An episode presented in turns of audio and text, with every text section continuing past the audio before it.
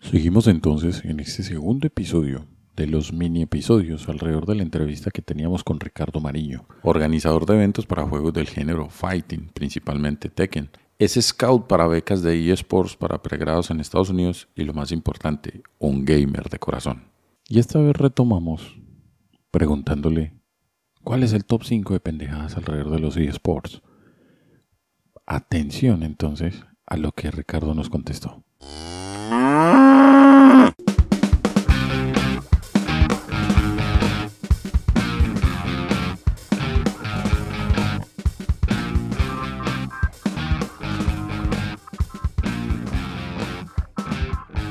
Bienvenido y bienvenida a No Seas Pendejo Project, un espacio donde a través de recomendaciones, historias de vida y reflexiones personales, te invito a que dejemos de ser un pendejo.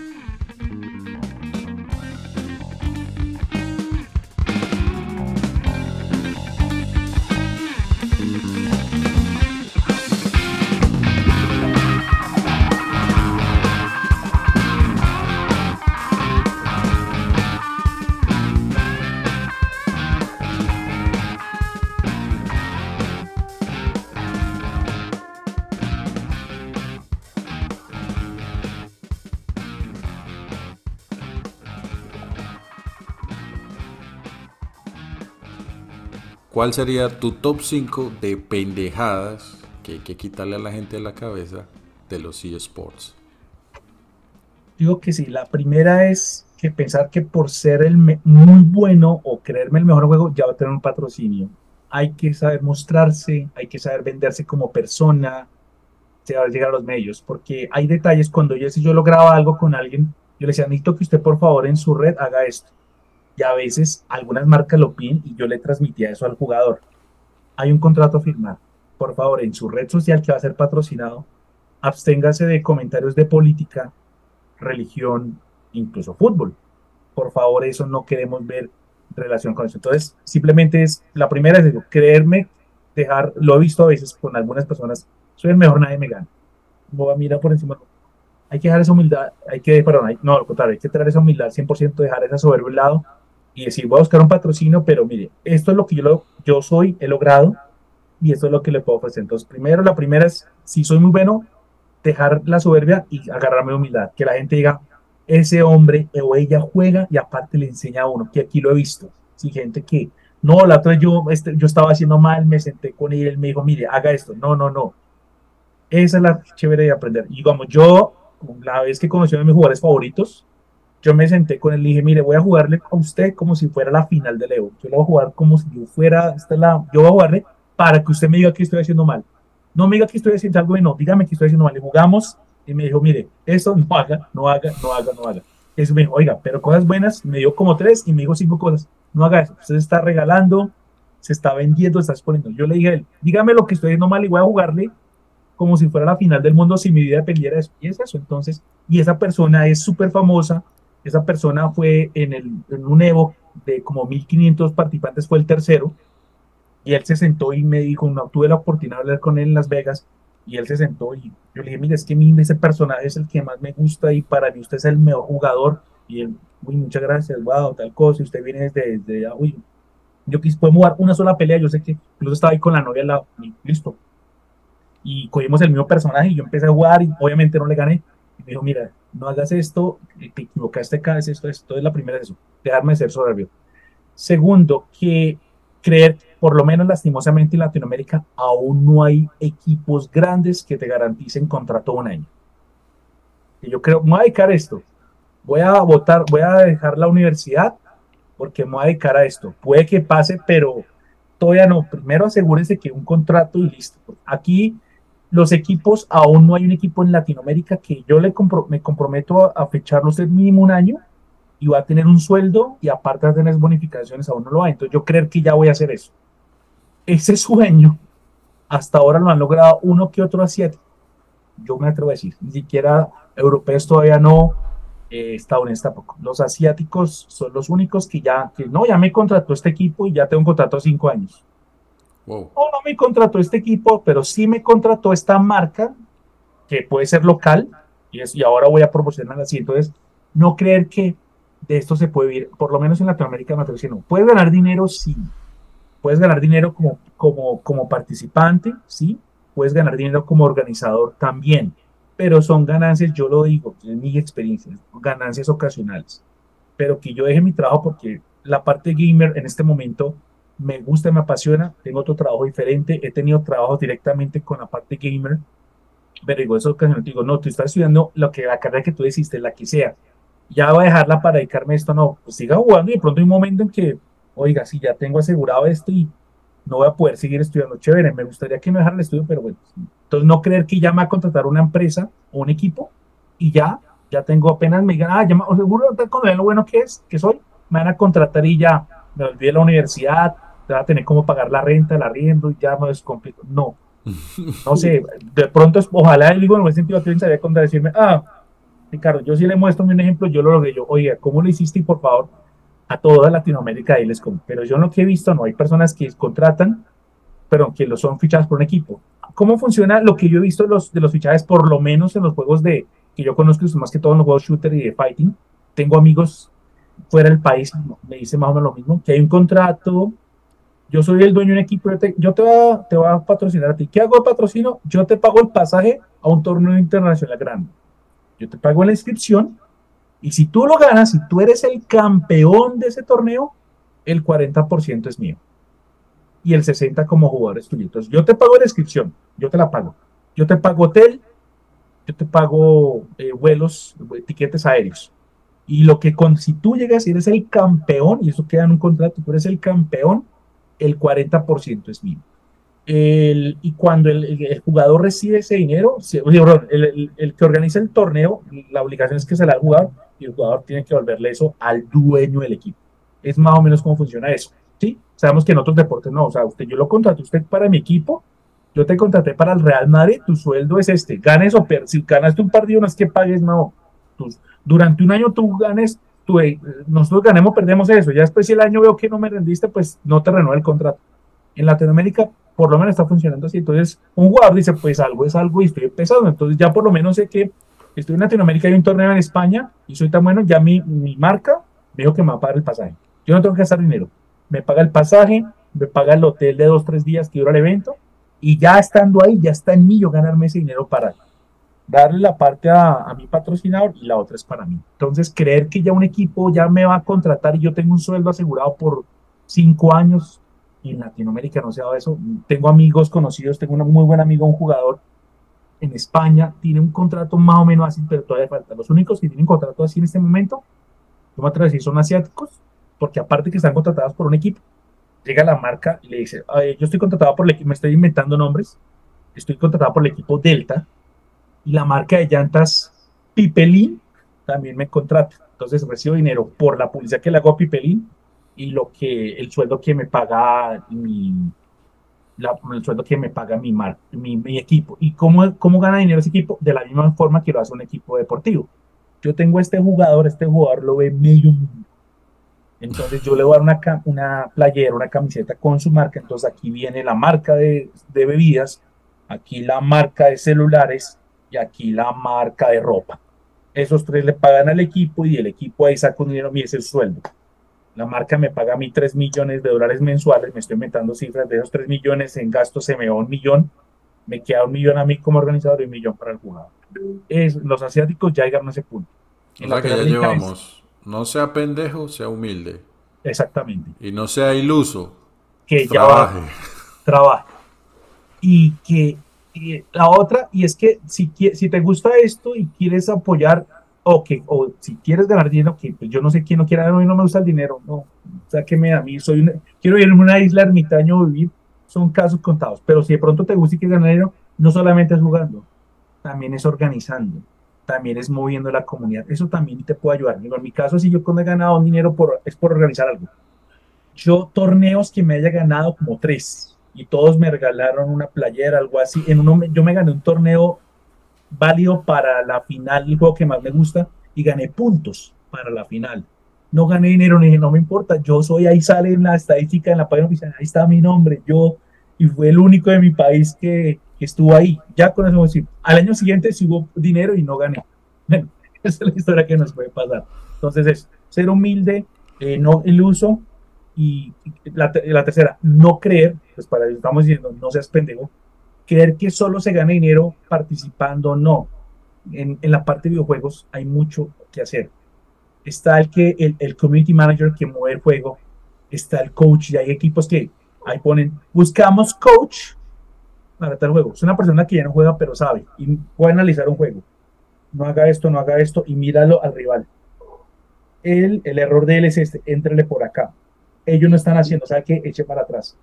Y en juegos como LOL, también muchos juegos de disparos que son por equipos, uno ve cuando ve la transmisión, están cuatro personas, y bueno, si son LOL son cinco contra cinco, si es Call of Duty son cuatro contra cuatro y hay alguien atrás mirando el juego de cada uno. No, no, no, mire, mire que ellos, hablemos de shooters, esa gente está allá arriba con tres francos, de lejos está lejos, básele por aquí, trata de acercarse una granada a ese camper, él está mirando eso y le dice al otro, mire, allá está tratando de llegar, como él va a llegar por la derecha, trata de llegar por la izquierda porque esa gente está campeando y no sale allá. El LOL, el de, el de, el de, el de estoy diciendo bobadas de los juegos que conozco apenas, yo sé que aquí Alexis se va a reír de las babosadas que voy a decir, pero mira, el tanque se fue por la mitad, que está abriendo paso por todo lado, entonces como están enforscados con él, vamos el healer, vamos el healer detrás y por el carril de abajito vámonos así calladitos, de pronto llegamos a la torre y nos dieron cuenta. Entonces hay un coach mirando los cuatro juegos. Entonces también puede ser un ahí también trabajo para coach. Porque es una persona que conoce el juego y conoce casa. Cada cosa tiene su, hablamos de shooters. Conocer el tipo de armas. Esta arma es de largo alcance, es de medio alcance. Para este mapa no es bueno esa arma, ¿no? ¿Cómo hacer eso? Para este mapa, la mejor es esta arma. Juegos de pelea. Conocer de frame. Frame son los, la cantidad de cuadros gastados por un ataque ese agarre, cuando ese, la, ese puño, cuando lo lanzas, si te cubres, queda en negativo. Si se cubren, queda negativo. Usted no puede volver a atacar, tiene que esperar un momento. Si manda ese puño y se cubrieron, usted queda en positivo. Puede atacar, no espere el otro. Hay personas en cada juego que saben eso, se pueden sentar. Son personas, repito, coach, que pueden enseñar. Ya no juegan, están retirados, pero yo fui muy bueno con mi personaje, pero tengo un, bagaje del juego. Entonces, creer que solo se gana por jugar y ganar torneos, no, aquí se puede ganar dinero de todas esas formas. Eh, y, hay, y hay mercado para todo. Ya hay empresas que solo, ay, te, te, te vendo mi, la personalización de tu mando, de tu teclado, con tu nickname, con tus colores. Entonces, creer que solo se gana dinero jugando es la tercera. Entonces, vamos en ser humilde, no ser iluso, quitarse la idea que solo se gana jugando. La, la cuarta que ya no seas pendejo es creer que mi plataforma es mejor que la de las demás. Yo juego en PlayStation y es la mejor. No, la mejor es Xbox. No, por eso iluso, lo mejor es PC. No. Ah, esa no le va a gustar a los de PC. Eso digo, para mí todas las plataformas son igual de buenas. Ay, ¿usted cuál tiene? Yo tengo dos. Yo tengo PlayStation y tengo PC y las disfruto ambas. Las disfruto ambas. Eh, PlayStation por los exclusivos. Ah, ese juego también está en PC. Pues bueno, es un gusto propio. Sí, pero a mí no me gusta jugarlo un año, año, dos años después de que salga. A mí me gusta jugarlo en el estreno. Sí, a mí me, ya God Ragnarok, que sale ahorita el otro mes, estoy loco que salga. Sí, va a salir en PC y mejores y con no sé qué, pero yo no quiero jugarlo un año y mes. Yo soy el, es algo un gusto propio, fanatismo. Si el juego sale en los tres lados, yo lo, lo tengo el día uno y un día, y tengo amigos, yo solo juego en esta plataforma, juego con ellos y juego con nosotros sin ningún lío. Entonces, creer que mi plataforma es mejor que las demás, no, cada plataforma tiene su, su ventaja. Lo ideal sería eh, tenerlas todas, o por lo menos que todos los juegos, algunos ya lo han hecho, otros no, que por lo menos todas sean crossplay. Yo, yo tengo PlayStation, pero juego con mi amigo de barrio que él solo tiene Xbox, y juego con mi otro amigo que él solo tiene PC. Después de tomarnos unas buenas cervezas, va a la casa, cada uno se conecta en su plataforma y juegan.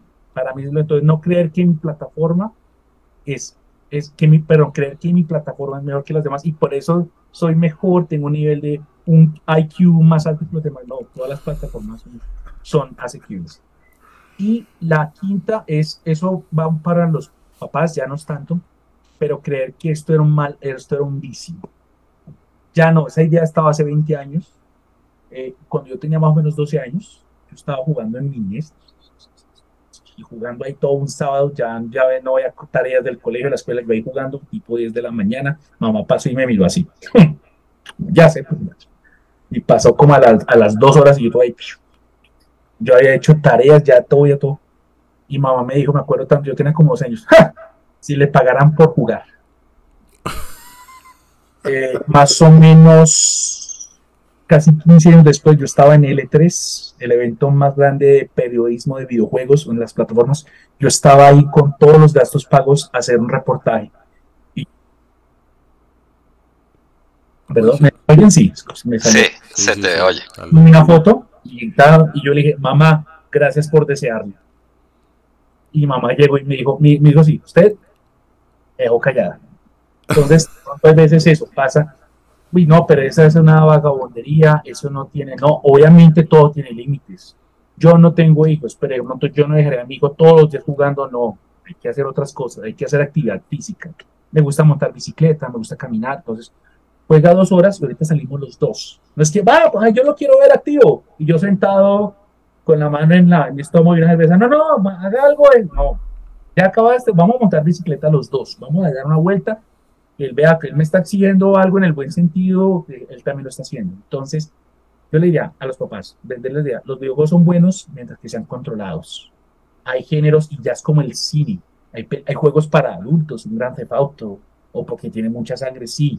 Entonces, eso, o sea, explicarle qué de eso, que le dedique dos horas controladas, que enseñale listo, puedes jugar después de tus tareas del colegio, de la escuela, cuando hagas todo eso listo que vea que, que jugar eso es bueno, pero que, él tiene que tener responsabilidad de Yo quiero jugar, entonces tengo que ganarme. Primero tengo que responder por mi colegio, por ser buen hijo, sí, la cátedra de papá. Entonces decirle a los papás, ya no es ese vicio que hace ocho años que nos, nos tocó pasar a nosotros. Yo tengo 45 años todavía estoy jugando. Creo que me va a morir con abrazado a la consola del PlayStation 14 y al PC de 164 gigas. Pues, por mí que me entierran así abrazando las dos cosas pero yo también estaré diciéndole, oye, esto no son, esto es bueno, con todos límites, pero yo también hago esto, eso, porque hay un mito, bueno, un mito no, la persistencia, que a veces está el game, es el típico no, ermitaño que no sale de su habitación, que su dieta nutritiva es Doritos y Monster. No, hay, sí hay personas así, pero hay otros que no. O sea, yo cuando no estoy, no estoy trabajando, con mi novia, con amigos, vamos a ir al estadio de fútbol, vamos a montar bicicleta, vamos a, a bailar un rato, hago todo eso y un rato de pronto voy a jugar un rato. O mis amigos, conéctense, ah, seguro le gano. Ah, listo. Entonces, quitar esa idea que es un ambición, no, obviamente hay personas que sí, y de pronto voy a, pueden caer que de pronto ha pasado, que no tienen control los papás y el niño tiene acceso a la, a la tarjeta de crédito y yo no sé cuántos dinero, cuánto dinero gasta comprando pavos o bucks para Fortnite. Y después llama el señor, ay, es que mi hijo agarró la tarjeta de crédito y gastó 7 mil dólares y yo no sé qué cosa, esto es para realizar la compra. Muy difícil lo van a hacer. Entonces, los videos son buenos eh, con control porque le van a enseñar ciertas cosas como de reacción. Han dicho que, por ejemplo, que las personas que juegan videojuegos tienen mucha reacción, van manejando y se atravesó un perro, que dicen que un gamer tiene más reacción de girar, mientras que va gritando, perro de los mil demonios, pero va girando otra persona grita y se asusta y suelta el, pasa lo que pasa. Entonces, eh, mentalidad.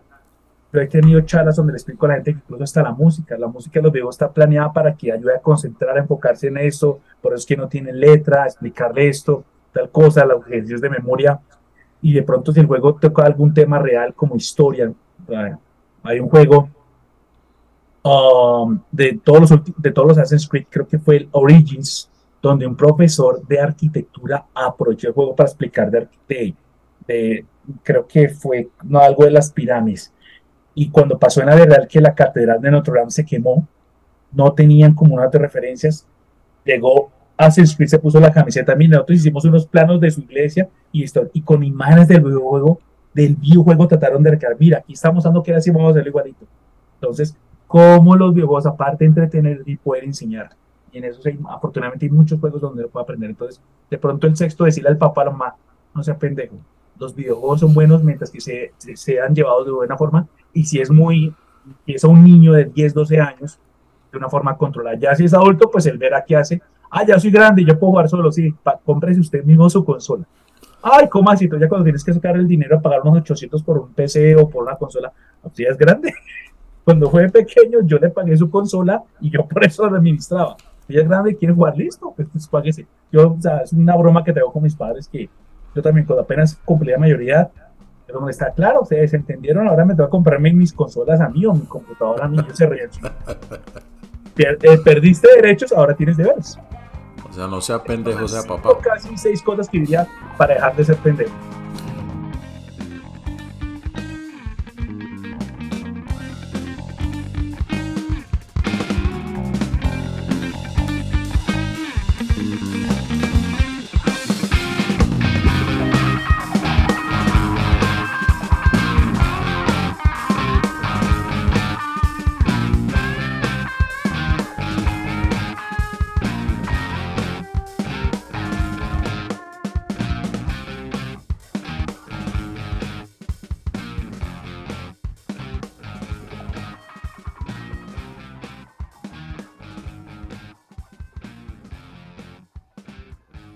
Bueno, y ya lo sabes, si te gustó lo que conversamos hoy y lo que hemos conversado en el pasado, pues bienvenida, bienvenida a que descargues el episodio, a que, le, a que me sigas en Spotify o en donde sea que me escuches y eh, lo compartas. De pronto a otro loco le ayudas a dejar de ser un pendejo o a otra loca le ayudas a dejar de ser un pendejo.